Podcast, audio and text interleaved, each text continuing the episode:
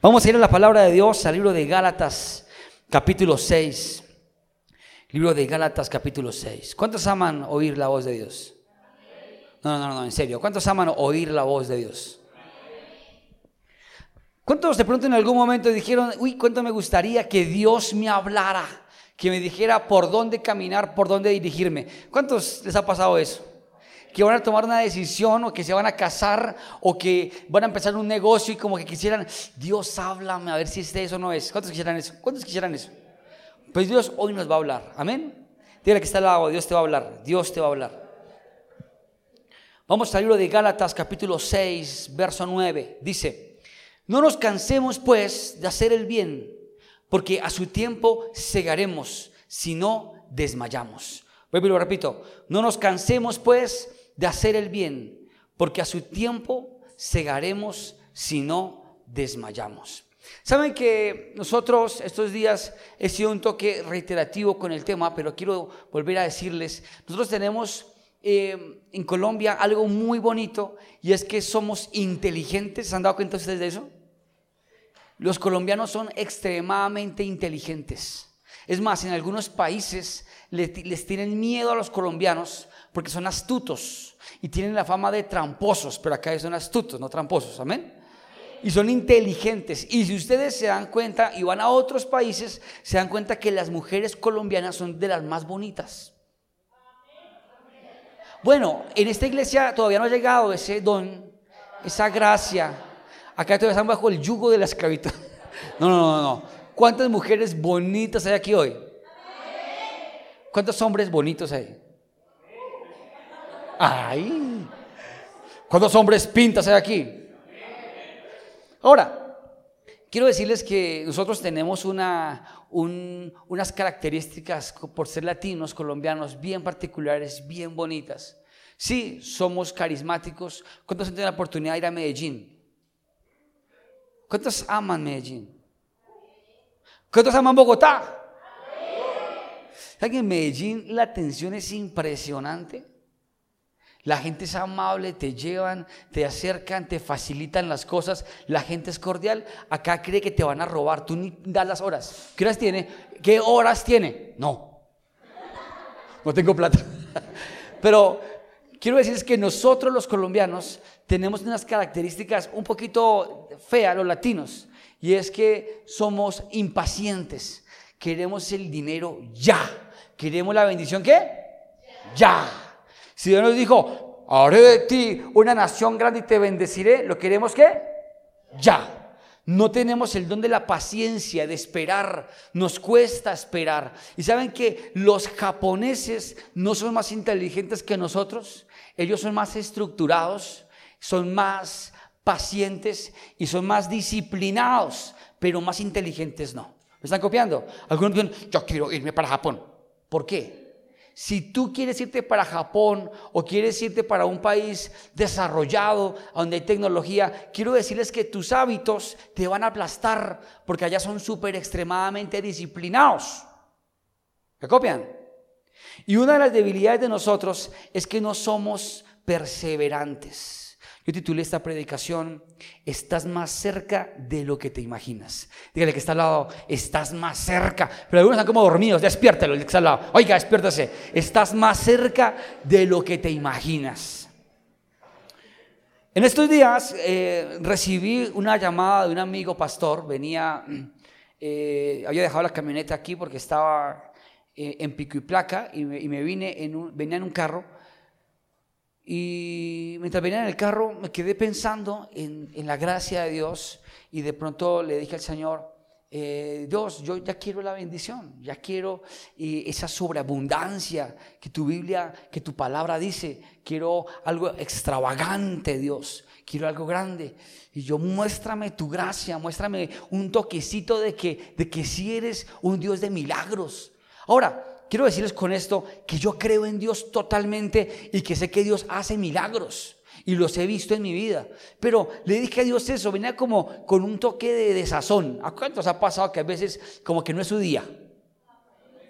Como que se montó en el Transmilenio y lo hicieron parar de la silla azul, le pisaron las zapatillas blancas. No es su día. Llegó tarde a la iglesia. Si a usted no le importa llegar tarde a la iglesia, usted ya es un hombre viejo. Ya tiene su mente cauterizada. No es nada japonés, es un ni siquiera colombiano. No sé, pero tenemos que aprender disciplina. Amén. Amén. Listo. Y venía como con ese sazón y le dije a Dios, Dios, muéstrame un toque de tu gloria, de tu gracia. Muéstrame que tú eres bueno, que tú haces milagros. Muéstrame esos milagros poderosos financieros que uno ve en la Biblia. Señor, te lo pido en el nombre de Jesús, en el nombre de Jesús. Y, llegué a la, puerta de la iglesia y me quedé como eh, orándole a Dios, Señor, en nombre de Jesús, Dios. Cuando ya la puerta se abrió, sonó el celular y era un pastor amigo. Y yo, nunca me llama. Le contesté y ¿Cómo estás? Yo, pastor, Dios te bendiga, ¿cómo vas? Comenzamos a entregar una amena relación, una amena conversación y entré al auditorio, estaba esto solo y me senté a hablar con él y me dijo, te llamaba para compartirte algo, pastor. Yo dime, pastor, ¿qué vas a compartir? Que el Señor me bendijo y que hace poquito tiempo me regalaron una finca. Y yo, wow, pastor, qué bendición. Pero espera, no termina ahí. Hace tres días me donaron 27 millones de pesos. Y yo, ¡ay, qué tremendo! Señor, me está demostrando tu gloria. O sea, Dios sí obra, pero hay un momento predeterminado en que Dios dice, ahora te toca a ti. Amén. Y yo dije, wow, y Señor, yo dije, bueno, pero, yo, pero me alegré, me alegré con el alma. Me puse feliz, pastor, qué alegría. Bueno, ¿y a qué viene la compartirme el testimonio? Quiero que tú hagas parte de esto y vamos a hablar y te a invitar y ahora hablemos y almorcemos. Yo, bueno, gloria a Dios. Me quedé pensando y dije, me respondiste, Dios, gracias. Si existe un Dios de milagros, si existe un Dios que bendice, si existe un Dios que cumple sueños, que cumple metas de una manera extraordinaria. ¿Cuánto lo creen? Yo lo creo. Pero Dios me dijo, tranquilo, estás cerca, estás cerca. Y en la tarde eh, iba en la camioneta, iba en la camioneta y puse, perdón, sí, iba en la camioneta y puse, estaba oyendo un audiolibro, y lo estaba oyendo ahí cuando el, escritor comienza a decir, eh, hablar de una historia de un minero, de una mina de oro, comienza él, unos ingenieros se encuentran en un lugar donde había oro y, unas cuevas, unas minas y, y alquilan la maquinaria a los ingenieros y llevan toda su, su, maquinaria felices porque iban a, encontrar oro y trabajaron, trabajaron, trabajaron, trabajaron y no encontraban nada. Ingenieros invirtieron mucho dinero y, lo, y perdieron finalmente y se hastiaron y dijeron, no, es más costoso eh, devolver esto, lo, lo, alquila, lo, lo, vendieron a un chatarrero ahí como el que no le sirve nada. y el chatarrero, antes de rematar esos equipos, hizo algo inteligente, le pidió consulta a alguien que tenía conocimiento, buscó ingenieros especializados y encontraron que sí había posibilidad de encontrar oro. Y ese chatarrero o nadie cogió toda esa chatarra, todos esos equipos de minería, los introdujo en la mina y comenzó a explotar aquella mina y se hizo rico y famoso. Y después de los que vendieron se dieron cuenta, wow, el que vendió, wow, la embarré. La embarré. Estaba tan solo un metro de encontrar el oro cuando decidió desertar. Y así estamos nosotros muchas veces. Estamos nosotros con la bendición a un metro más cerca de lo que podemos imaginar y desertamos. Y quiero decirles que el gran enemigo de nosotros es la impaciencia. La impaciencia nos lleva a un error tremendo y es al fracaso. El fracaso, oigan esto, el fracaso cuando tú lo adoptas es ese sinsabor que te, que te lleva a bajar los brazos, a decir, no voy más, no sigo más, no sigo yendo. Por ejemplo, cuando tú comienzas a leer un libro, ¿terminas? ¿Cuántos dicen amén los que terminan los libros? Gloria a Dios. ¿Cuántos empezaron un proyecto financiero y lo terminan? Aquí hay gente metida con Dios. Me gusta eso, gente seria, gente programada. Qué chévere. Denle un aplauso a Jesús por eso.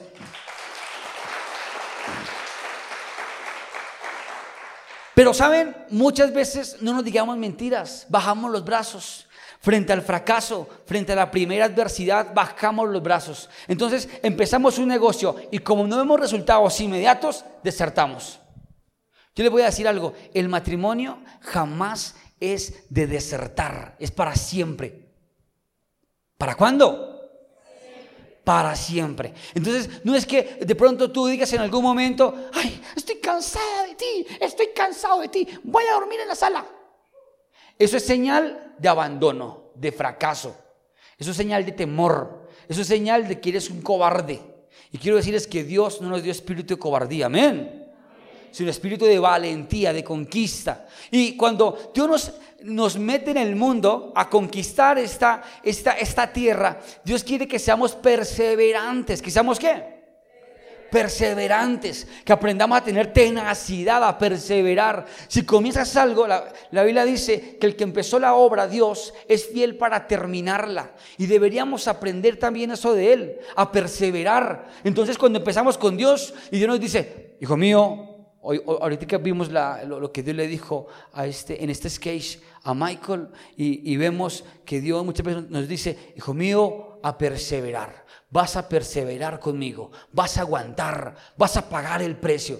Y cuando vemos una dificultad, desertamos. Entonces, ¿por qué no fuiste a encuentro? ¿Por qué no vienes a la iglesia? Es que es que no sé, es que cómo es animado. Y hay unos conchudos, ¿por qué no vino? Y uno imagina que, no, es que tenía una diarrea, pastor. Estaba diarreico. Uno entiende una cosa de esas. ¿Sí o no? Uno la entiende. Algunos, no, pastor, es que me cogió el sueño. Yo les voy a decir algo, si queremos ser exitosos, si queremos ser grandes, tenemos que ser disciplinados en la mayor parte de nuestras vidas, en todas las áreas. Amén. Y si somos fieles con Dios, Dios se va a agradar de nosotros, porque Dios quiere que seamos, ¿qué? Fieles. Fieles a Él. Dice su palabra ahí en Mateo capítulo 25, verso 21. Dice, y su Señor le dijo, bien, buen siervo fiel, buen siervo y fiel. Sobre, lo, sobre poco has sido fiel, sobre mucho te pondré. Entra en el gozo de tu Señor. ¿Cuántos han oído ese versículo? Vuelvo a leerlo. Y su Señor le dijo, bien, buen siervo y fiel. Sobre poco has sido fiel, sobre mucho te pondré. Entra en el gozo de tu Señor. ¿Saben qué significa esto? Que Dios te invita a gozar de su presencia, a gozar de su gozo cuando tú eres fiel en lo poco. ¿Me están copiando? Entonces aprendemos, ahora yo quiero decirles que es muy fácil orar cuando tienes dinero en el bolsillo. Uy, Haz la dinámica. Tienes en la cuenta 5 millones ahí libres. Tienes en el bolsillo unos 300 mil pesitos, 500 libres. ¿Tú cómo oras? Con alegría. Gracias, Padre. Tú me oyes. Tú me amas. Tú eres grande. Tú eres lo máximo. ¡Ah, te amo, Dios! Pero amar a Dios cuando tu cuenta está en ceros, menos 20 mil menos en rojo el cajero. Debes. Aparte, eh, tu si metes la mano al bolsillo, encuentras puro rípido, motas, monedas de 50, de 100. En la billetera guardado un billete de 5 mil del 1997. Viejo ahí en la reliquia. Y un dólar. Por si de pronto dólar llama dólar. Y usted ahí, mejor dicho, sin un peso. Si va a conseguir novia, no puede porque sin plata, grave. Si va a estudiar, no puede porque sin dinero, grave. Si va a hacer un paseo, no puede porque sin dinero, ¿qué? No se puede. Entonces, en ese momento, levantar tus manos y mirar a Dios, Señor, te amo, gracias, no es fácil. Pero la Biblia dice que si tú eres fiel en poco con Dios, y a esto me refiero a lo que Dios te dio, agradecerlo. Amén. ¿Cuántos han tenido la bendición de cenar o de almorzar unos, un arrocito con unos huevitos fritos? Amén. Qué delicia, ¿verdad? ¿O no? Y al ladito de principio un maíz pira. Ah, eso es una delicia. Y de sobremesa una guapanela insípida. Eso es una bendición. Algunos han sido ministrados. Eso es una bendición de Dios. Cuando tú miras ese alimento, oigan esto, y lo ves. Gracias, papá Dios, por este arroz tan delicioso, por estos huevos tan ricos, por esta guapanela, por este maíz pira, te agradezco, qué delicia. Y te lo comes con alegría, te garantizo que Dios va a hacer algo. En poco tiempo alguien te va a decir, oye, imagínate que tengo ahí unos, unos, unos bonos para ir a Krebs y no puedo ir, ¿vas?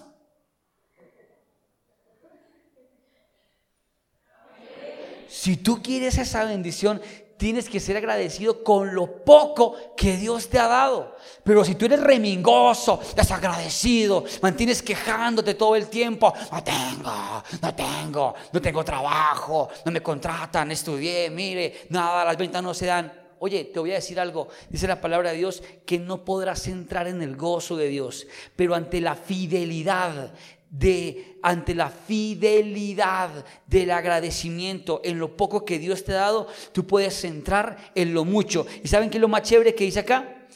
Dice, y en lo mucho, sobre mucho te pondré. ¿Cuántos quieren estar sobre mucho? Yo anhelo, y les digo en el nombre de Jesús, yo anhelo estar sobre mucho. ¿Cuántos anhelan estar sobre mucho? Sobre tremenda empresa Mira, te lo voy a decir facilito. Tú, Dios no te va a poner sobre mucho si eres desagradecido con Él. Agradece lo, poco que Dios te da. Agradecelo. Amén.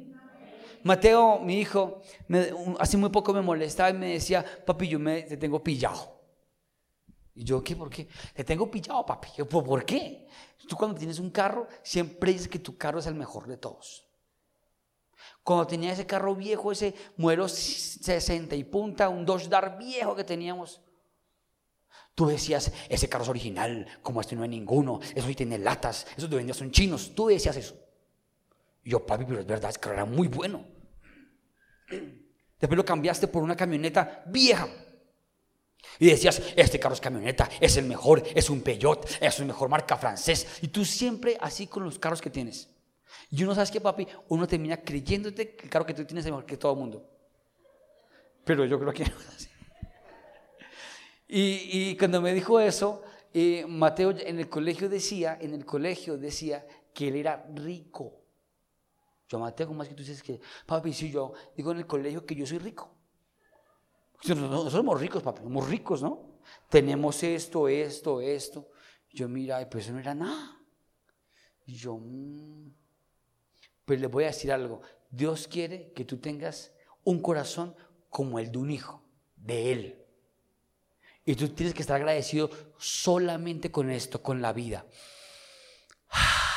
Cuando te despiertes, mira, y te lo voy a decir así de fácil, un día que yo tuve una enfermedad fuerte, que sentí que de pronto me podía ir, y cuando la noche para mí era larga y amanecía, yo literalmente ahí valoraba la vida. Hacía esto. Wow, gracias por este día de vida nuevo que me das, Dios. Gracias. Y tú tienes que estar agradecido todo el tiempo por eso. En Mateo capítulo 6 dice, no se afanen por cómo vestirse, ni por el dinero, ni por el mañana. Relájese, en cada día trae su propio afán. Relájese, deje de andar estresado. ¿Y sabe qué error comete uno como padre o como esposo o como hijo? Ser remingoso. Entonces, si le ponen ahí un, arroz y no hubo para la proteína y tocó molipollo, que no es tan saludable, pero tocó molipollo, y usted me hace molipollo y, ¡uy, qué delicia! Gloria a Dios. Si tú eres remingoso y quejón, ¿sabes qué vas a hacer? Vas a entrar en conflicto con tu familia. Y en tu familia no puede haber conflicto. Yo le digo a los padres, y se lo digo a ustedes, ¿cuántos acá son papás? No, pero con alegría.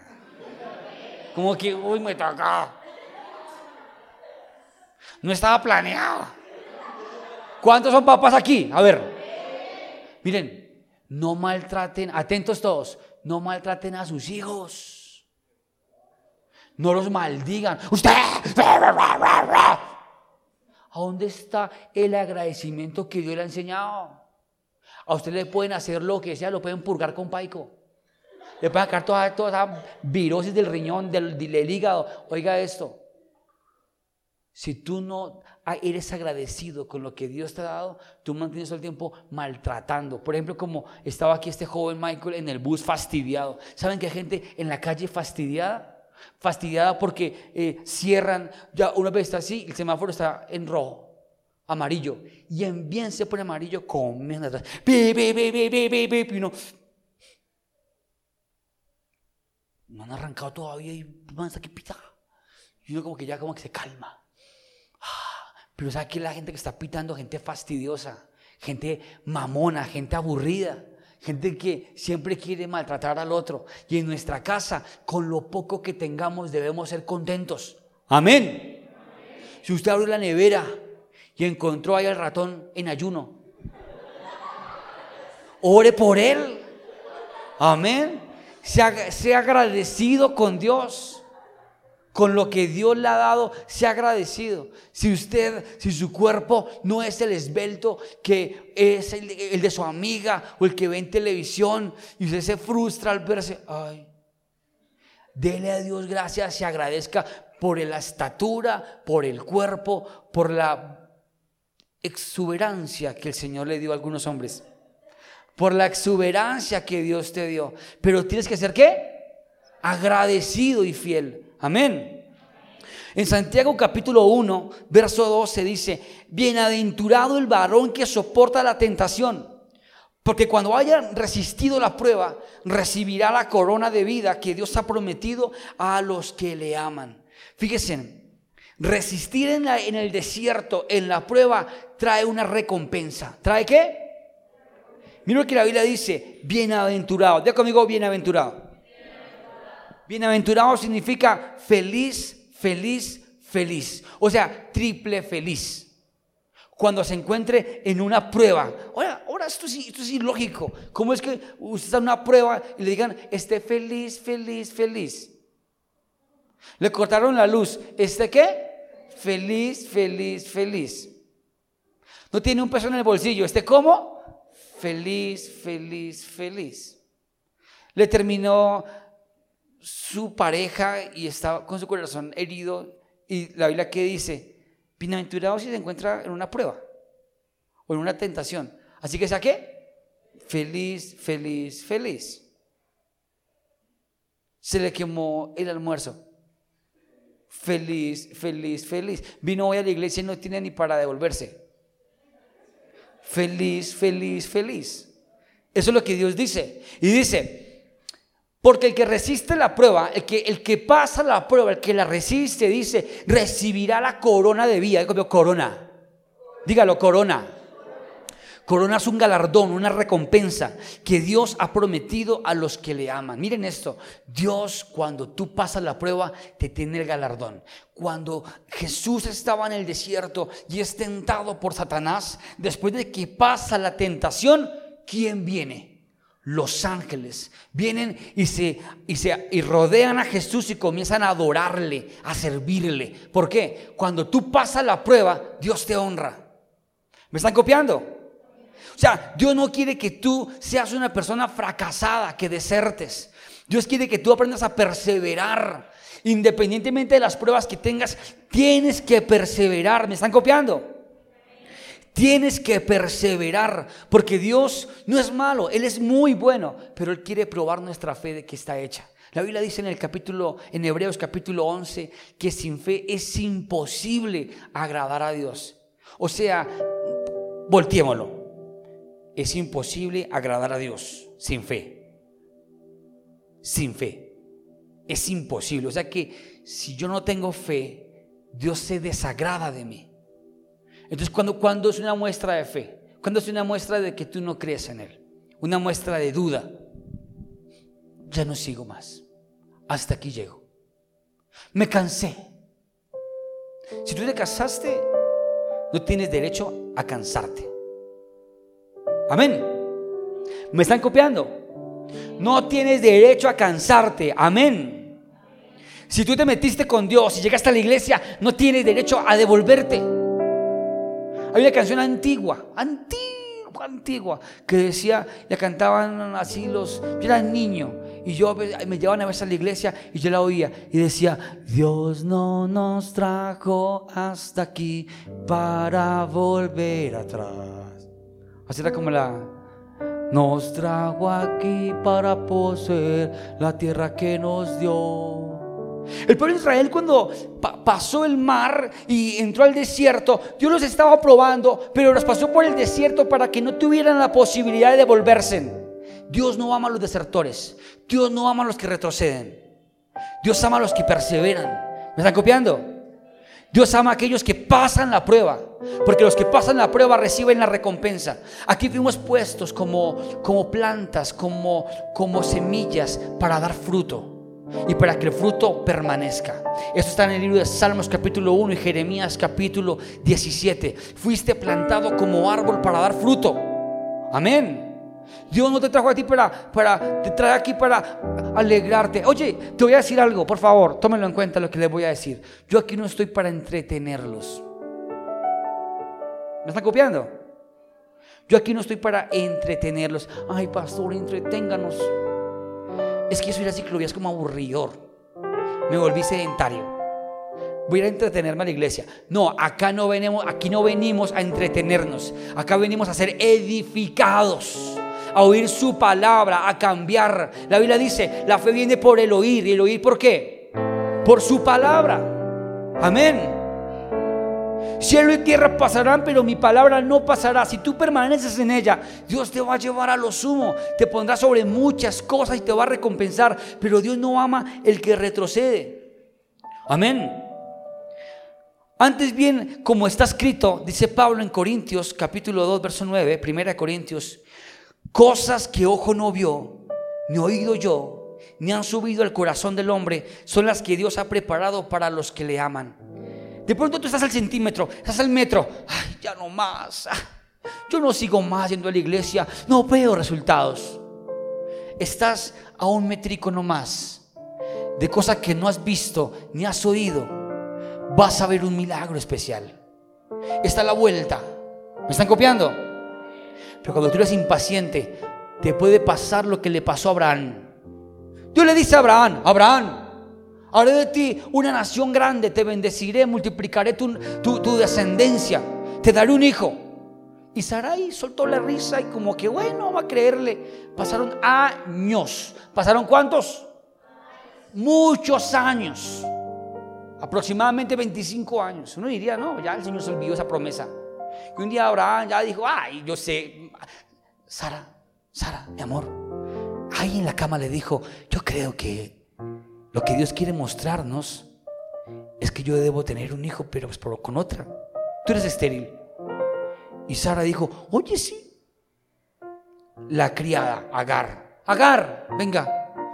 Pilas. Es nada más prestado. Pilas porque Abraham es mío. Y Agar le dijo, no, tranquila señor, es que es más señora, me pena, es mi jefe, mi señor. No, mira. No, yo, nada de cucos finos, nada de jacuzzi, nada de vino. Algo así como medio improvisado.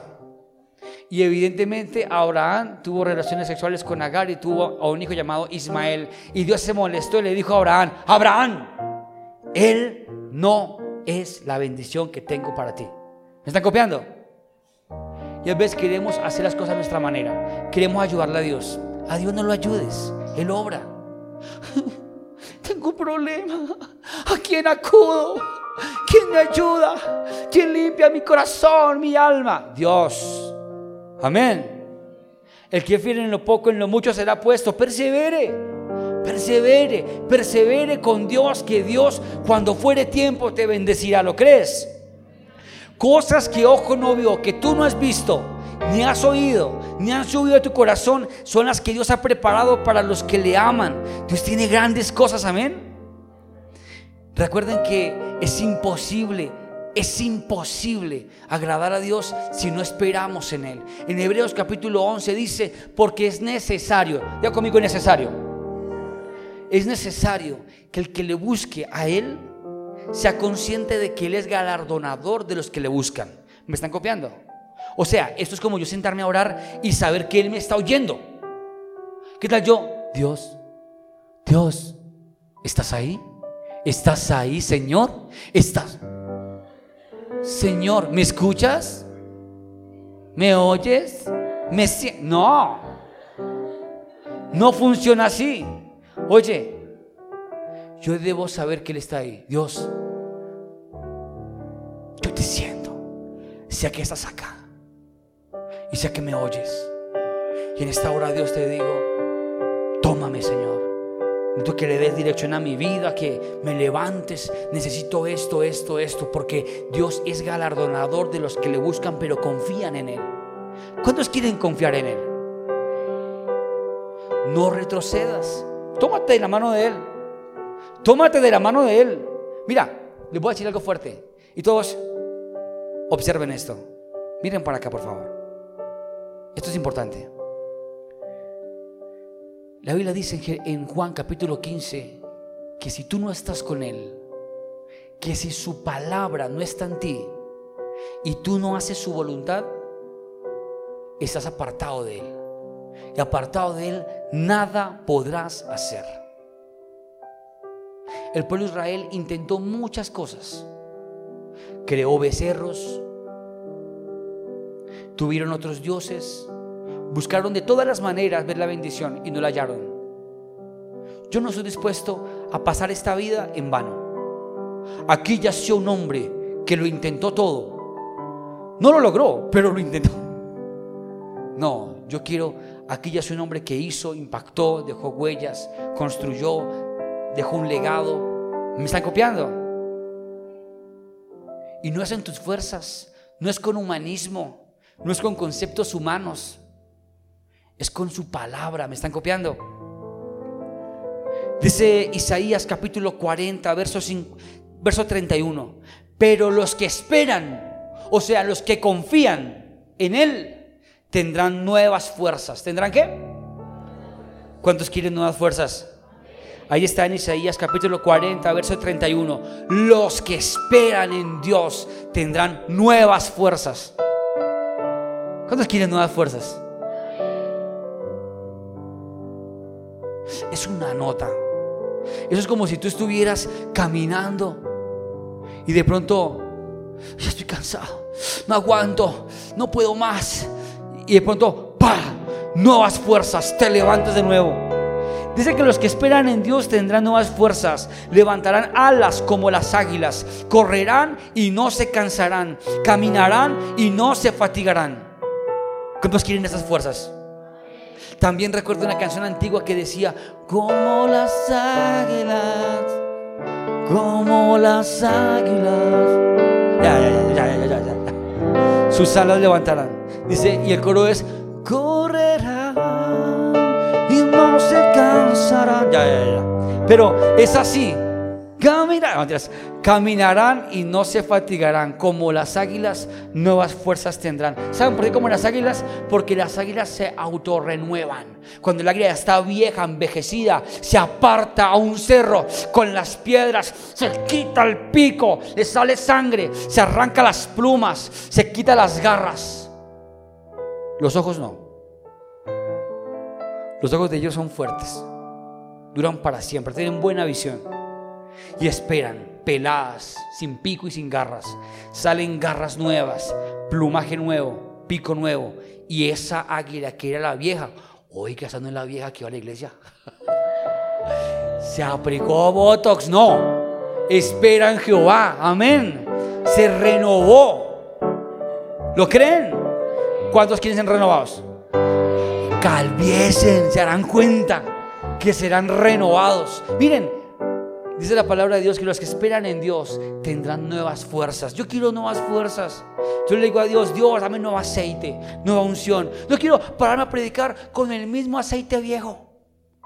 O ir el otro año a hacer un encuentro y la misma vaina. No. Algo nuevo viene. Yo lo creo. Amén. Ya me desplumajé, me quité todo ese plumaje y va a salir la pluma otra vez en mi vida. Y no se diga, ¡ay, pluma! Porque no, la pluma del águila, de volar. Algunos viven como gallinas, picoteando en un galpón detrás de un cuchanito y un maicito, escarbando y cuando va a volar levanta un polver y no vuela. Les voy a decir algo. Dios no te creó para ser gallina, sino para ser qué? Águila. Amén. un aplauso a Jesús.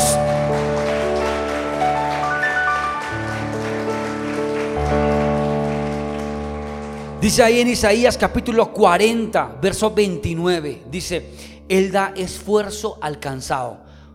Amén. Y multiplica las fuerzas del que no tenía ningunas. O sea que vinimos a qué?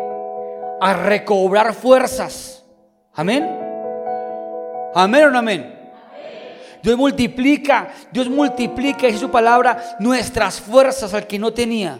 Dice en segunda de Corintios capítulo 12, verso 10, el apóstol Pablo dice, por lo cual, mis queridos, por amor a Cristo, me gozo en las pruebas, en las debilidades, en las afrentas, dice, en las necesidades, en las persecuciones, en la angustia, porque cuando soy débil, entonces soy qué? Fuerte. Pablo tuvo necesidades afrentas, persecuciones, desierto. Pero él dijo, por lo cual me gozo en las debilidades. ¿Me qué? Gozo. Así que si tu presente no tiene nada que ver con tu futuro, con lo que sueñas, tienes que gozarte y agradecerle a Dios por lo que tienes.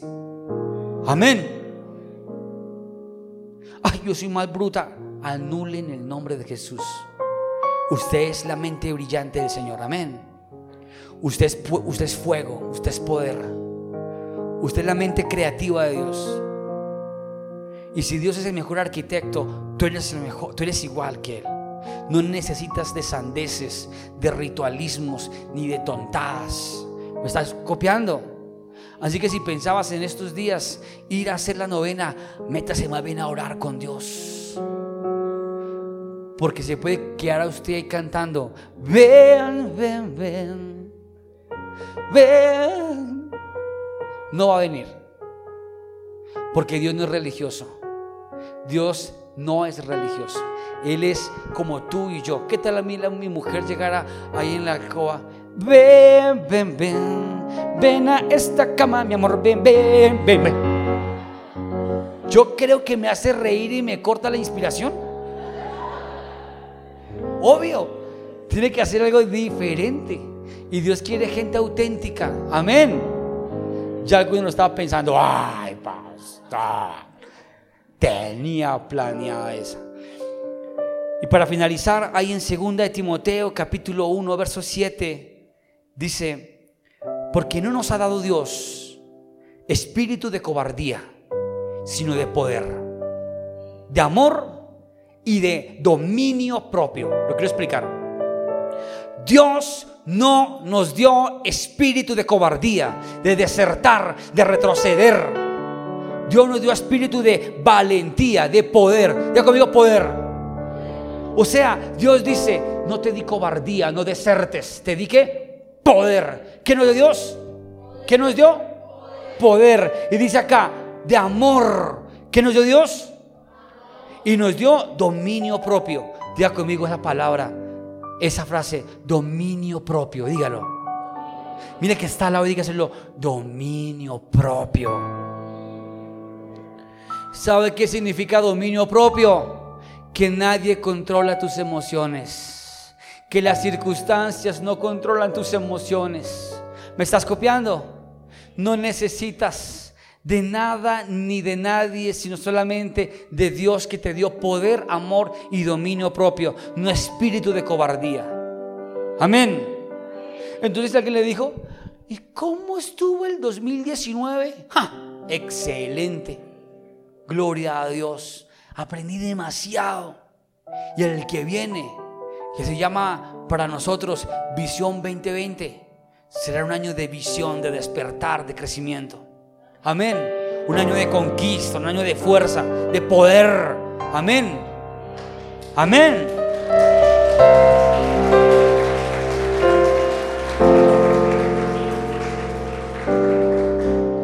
Pero ordénele a su cara que sí creyó.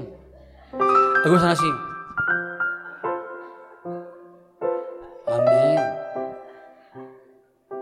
Tampoco me gustan los religiosos y por cualquier cosa, aleluya. Amén. Vive santo. No, tampoco. Somos tan religiosos. Pero mire que está al lado y dígale, es para usted.